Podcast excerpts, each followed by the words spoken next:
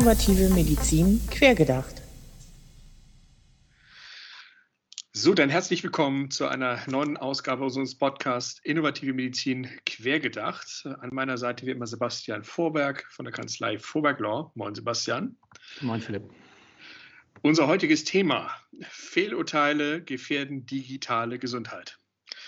Sebastian, digitale Gesundheitsanwendung, Corona-App, alle stehen sie jetzt regelmäßig in der Presse und das meistens, weil sie in der Kritik stehen. Was ist da los? Ja, das wurmt mich auch so ein bisschen und vielleicht auch Hintergrund für dieses Podcast-Thema. Es, es, ploppt so auf, oh Mensch, die Corona-App bringt gar nichts und so, irgendwie Papiertiger, Nullnummer, dann äh, werden die ersten Digas zugelassen und dann kommt die Sache, oh ja, guck mal hier, natürlich klar, schon wieder gleich ein Datenschutzproblem. Passwort äh, kann man irgendwie durch, durch Fremdzurücksetzung sich erschleichen oder die Zugang, den Zugang zu den Daten ermöglichen und so weiter. Also irgendwie sitzt da immer jemand hinterm Busch und versucht drauf zu klopfen, wenn irgendwo was Digitales auf den Markt kommt, sagen, ja, guck mal, geht ja nicht. Ja? Jetzt kann man das aber ziemlich klar erklären und das Ganze vielleicht auch mal ins Positive wenden. Ich meine, die Corona-App, das haben, darüber haben wir auch berichtet, ist im mhm. Datenschutz einfach ganz vorne äh, angesiedelt und man hat sich ganz viel Mühe gegeben, das total sicher zu gestalten. Und was ich immer gesagt habe, wenn man den Browser auf Hochsicherheit trimmt, kommt im Nutzen nicht mehr so viel raus. Also braucht sich heute genau. keiner zu wundern. Ne? Und die andere Thematik mit den, äh, mit den Apps, die rauskommen, das finde ich auch sehr, sehr wichtig.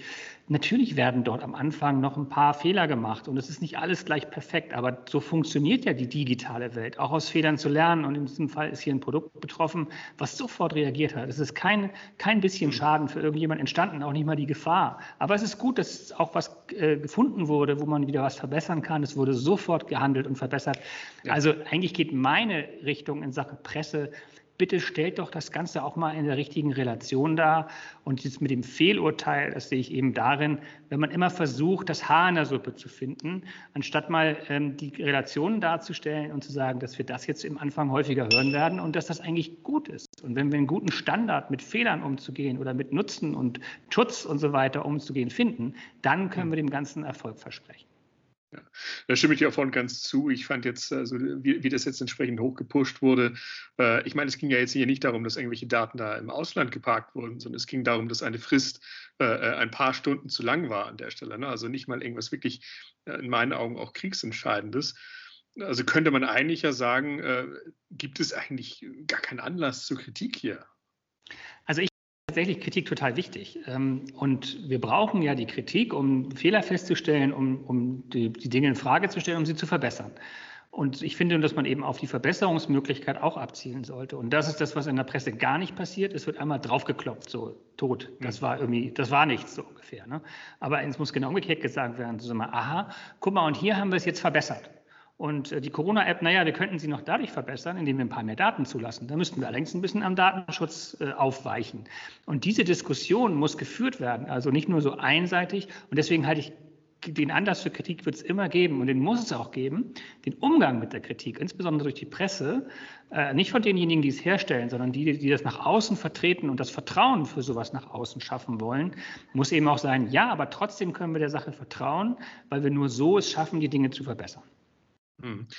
Ja, ich meine, jetzt äh, hat man das ja damals mitbekommen, auch als entsprechend die DSGVO dann, äh, dann erstmals Szene zeigte an der Stelle. Ähm, Thema Datenschutz immer, immer irgendwie äh, dahingehend mit Negativschlagzeilen aktuell, liegt vielleicht gerade darin das Problem, und da liegen wir einfach einer kollektiven Fehlwahrnehmung in Bezug auf Datenschutz. Ja, das tun wir. Also wir haben wirklich die Fehlwahrnehmung, dass wenn irgendwo im Datenschutz ein Problem auftaucht, die Welt untergeht. Also so schlimm nicht, aber dass das, wo das Problem auftaucht, abzuschaffen ist. Aber das ist ja nicht abzuschaffen, sondern es ist zu verbessern. Und äh, auch die DSGVO ist ja eigentlich ein dankbares Beispiel dafür, wie man mit gewissen Regeln eine Verbesserung erzielen will, um den Nutzen und auch die Verbreitung dort wieder, wieder zu ermöglichen. Und dieser, diese Seite, die fehlt uns. Und damit die Fehlwahrnehmung in der ganzen Bevölkerung, das ist also gar nicht so auf die Offiziellen und so beschränkt. Wir alle haben immer so sofort das Gefühl, wenn in die Gesundheitsdaten irgendwas schiefläuft, dann, dann haben wir ein ganz mhm. großes Problem. Und das ist die Fehlwahrnehmung. Wir haben dann kein großes Problem, sondern es ist der erste Schritt zu einer neuen Lösung und zu einer Verbesserung. Und diese Wahrnehmung würde ich gerne mal ändern. Dafür muss man aber die Presse und alle müssen an einem Strang ziehen. Corona hilft ja schon ein bisschen, dass man schon die Wahrnehmung hat, man kann auch ein paar Dinge mal über die Ferne machen, wie Fernbehandlung, und ohne dass jetzt gleich die Welt untergeht. Ähm, aber wir werden da noch viel Arbeit leisten müssen. Und leider sind diese Nachrichten der letzten Tage, die wir hier auch ansprechen, kontraproduktiv. Ja. Ja, ich meine, es war, äh, war eigentlich, äh, ich kann immer nur wieder die, die Parabel sozusagen ziehen zum Inkrafttreten der DSGVO. Damals wurde auch gesagt, oh, ein Datenschutz ist jetzt überhaupt nicht mehr zu spaßen. Am Ende muss man sagen, wir hatten auch vorher schon ein scharfes Datenschutzrecht, beziehungsweise viele Anforderungen, die es die DSGVO auch gestellt hat, haben sich auch damals im alten Bundesdatenschutzgesetz gefunden. Das einzig Neue war, dass es halt erstmals wirklich mit Strafe bedroht war. Ne? Und das, das äh, wurde ja auch damals komplett anders dargestellt an der Stelle. Was würdest du denn sagen, wie jetzt der richtige Umgang ist mit den Problemen, gerade in Bezug auf digitale Anwendungen? Also ich finde, wir müssen das Weichgespülte lassen. Ja? Also selbst in unserem eigenen Verband, im Bundesverband Internetmedizin und überall mit den neuen Herstellerverbänden wird immer so ein bisschen diskutiert, ja, wir müssen auf jeden Fall den Datenschutz ganz nach vorne stellen. Ja, aber ich finde, wir müssen trotzdem auch die Fehlwahrnehmung im Datenschutz nach vorne stellen und zeigen, dass man aus Fehlern lernen kann und äh, dass, dass wir in dem Bereich eben Umdenken in der Bevölkerung und in allen Bereichen haben müssen. Die Hersteller sind ein bisschen, ein bisschen gekniffen, weil wenn die das sagen, sie kriegen das wenn man sich selber rechtfertigen will. Aber auch die könnten eben auch darauf hinwirken, ähm, die, die Liberalisierung, sage ich mal, in diesem Bereich auch zum Statut zu machen und das auch so zu kommunizieren. Und dann müssen sie natürlich auch schnell reagieren und äh, die Dinge auch abschaffen und sich wirklich verbessern, also die Flexibilität auch aufweisen. Also sozusagen nicht zuletzt, wenn man es runterbricht, der so oft von dir propagierte Verhältnismäßigkeitsgrundsatz auch im Datenschutz. Ne? Kann man eigentlich so, so runterbrechen. Genau. Jetzt hast du eben gerade schon gesagt, äh, jetzt sind insbesondere Hersteller gekniffen. Jetzt zum Abschluss äh, meine Frage, wie sollten sich denn Hersteller der digitalen Gesundheitsanwendung jetzt äh, verhalten? Ich glaube, man darf sich vor allem nicht einschüchtern und in die Ecke dringen lassen. Die, man kann es nur wiederkehrenden, äh, also ich habe zum Beispiel eine gute Stellungnahme von diesem Startup, was auch wegen der, wegen der Passwortzurücksetzung da in, in die Kritik geraten ist, gesehen und die haben dann wirklich sich gut gerechtfertigt und gesagt, naja, wir haben sofort alles getan.